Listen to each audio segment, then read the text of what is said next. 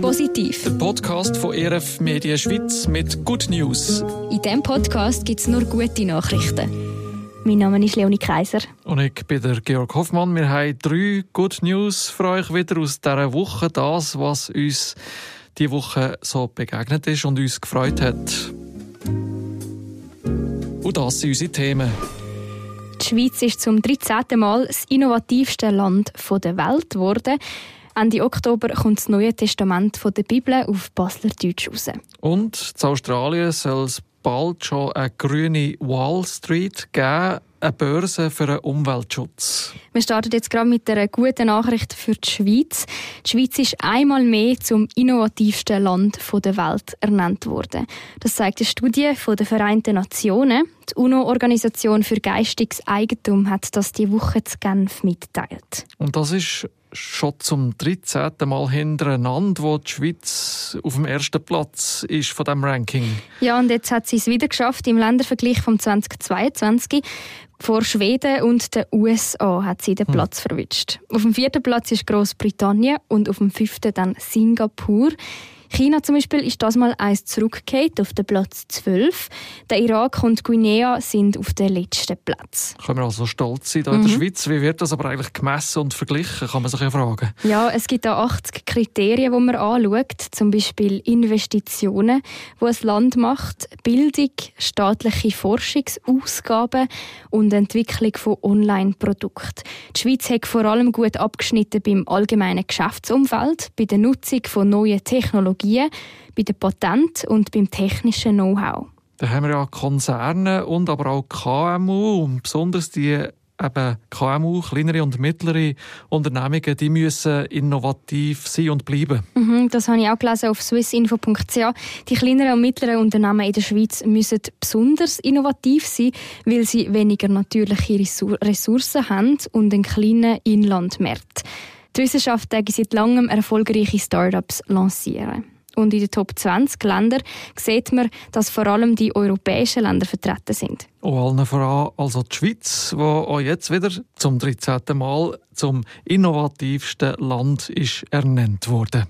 Und wir bleiben gerade in der Schweiz. Wir gehen auf Basel. Es gibt jetzt dann nämlich das ganze Neue Testament der Bibel auf Baslerdeutsch.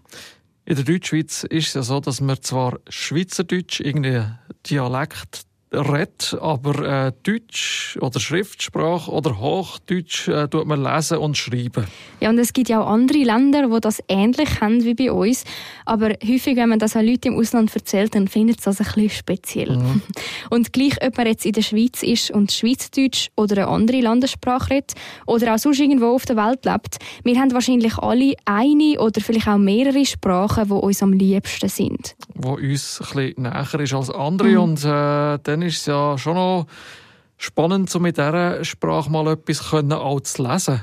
Ja, für alle aus Basel, die gerne in der Bibel lesen oder die sie in Zukunft mal versuchen machen, gibt es jetzt eben Good News oder natürlich auch für die, die einfach das Baslerdeutsch mal entdecken wollen. Die neue Bibel kommt am 28. Oktober raus, und zwar an der Basler Herbstmesse am Stand der beiden Bibelgesellschaften Basel-Land und Basel. Die Nachrichtenagentur APD Schweiz hat sich auf den Präsidenten der Basler Bibelgesellschaft, Jürg Meier, berufen in der Mitteilung, die sie geschrieben haben. Und sie haben geschrieben, dass man sie dann auch in die Buchhandlungen zu Basel kaufen kann. Bibel oder äh, Teile davon gibt es ja schon in anderen Dialekten vom Schweizerdeutsch, zum Beispiel Berndeutsch oder auch Zürichdeutsch. Ja, und dann gibt es natürlich auch noch einfach Bücher mit einzelnen Geschichten aus der Bibel auf Schweizerdeutsch. Also dann nicht ein ganzes Testament oder die ganze Bibel, sondern einfach eine Geschichte, die rausgepickt wird. Ich habe zum Beispiel auch eine Hörbibel gefunden auf Walliserdeutsch mit Psalmen drin.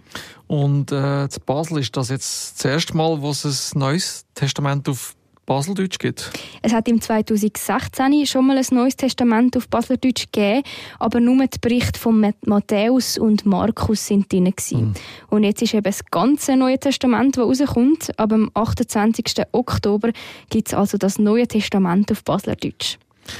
Und dann gehen wir schließlich noch von der Stadt am Rhein über den Ozean nach Australien. Eine grüne Wall Street als Handelsplattform oder Börse für Umweltschutz, das wird man in Australien lancieren. Das klingt gut und auch nachher eine gute Nachricht für Umweltschützer und Umweltschützerinnen. Das Ganze braucht jetzt aber schon noch ein bisschen mehr Erklärung. Ja, also die Wall Street von New York ist ja bekannt als Handelsplatz, als Börse für Wertpapiere und so weiter. Schon bald soll es aber also auch eine grüne Wall Street geben und nicht in New York, sondern äh, auf der anderen Seite der Welt, in Australien, wie die deutsche Tagesschau von ARD Online berichtet. Und mit dieser grünen Wall Street soll die Natur von Australien mhm. also besser mit ihrem Wert erfasst werden, kann man das so sagen? Ja, Natur soll einen Preis bekommen. So können zum Beispiel ein Stück Wald umgerechnet ein paar tausend Euro kosten und ein Koala ein paar hundert. Ist ja auch typisch für Australien, so ein Koala. ja, als Nationalsymbol. Darum hat man den Preisvergleich auch so gemacht und auch dem Ganzen eine gewisse äh, gewissen wirtschaftlichen Wert äh, beigemessen.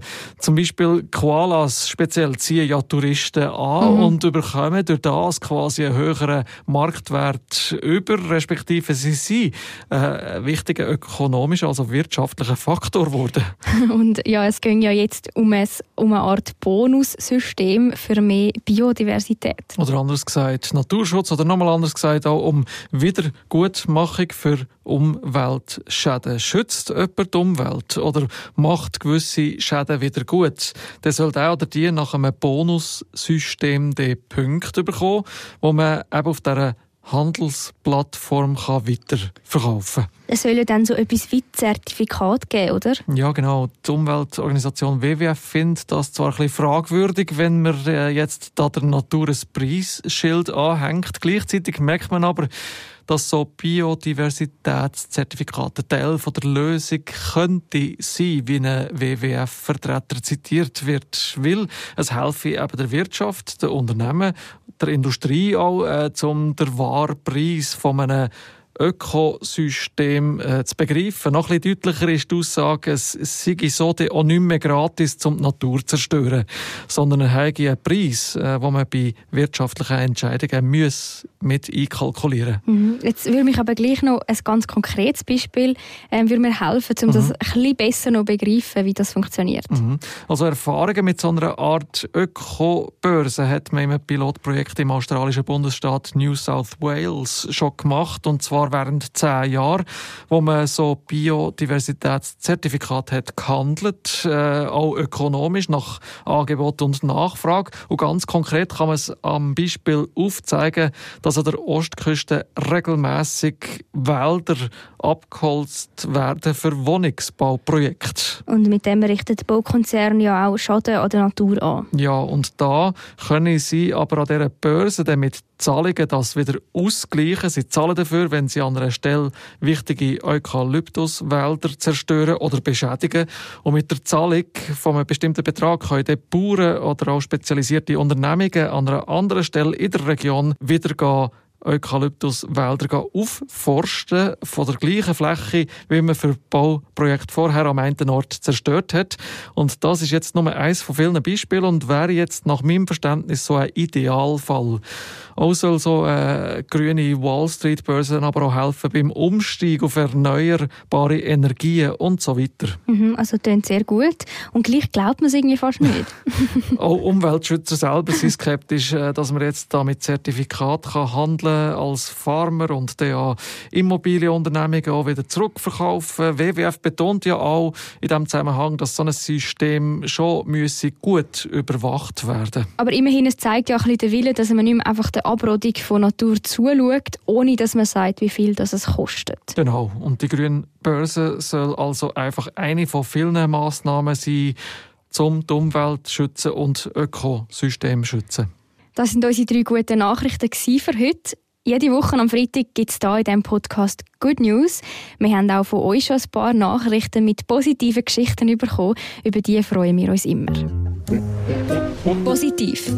Der Podcast von ERF Media Schweiz mit Good News. Und das ist der Briefkasten für eure guten Nachrichten. Schreibt uns über das Kontaktformular auf erfmedien.ch-podcast.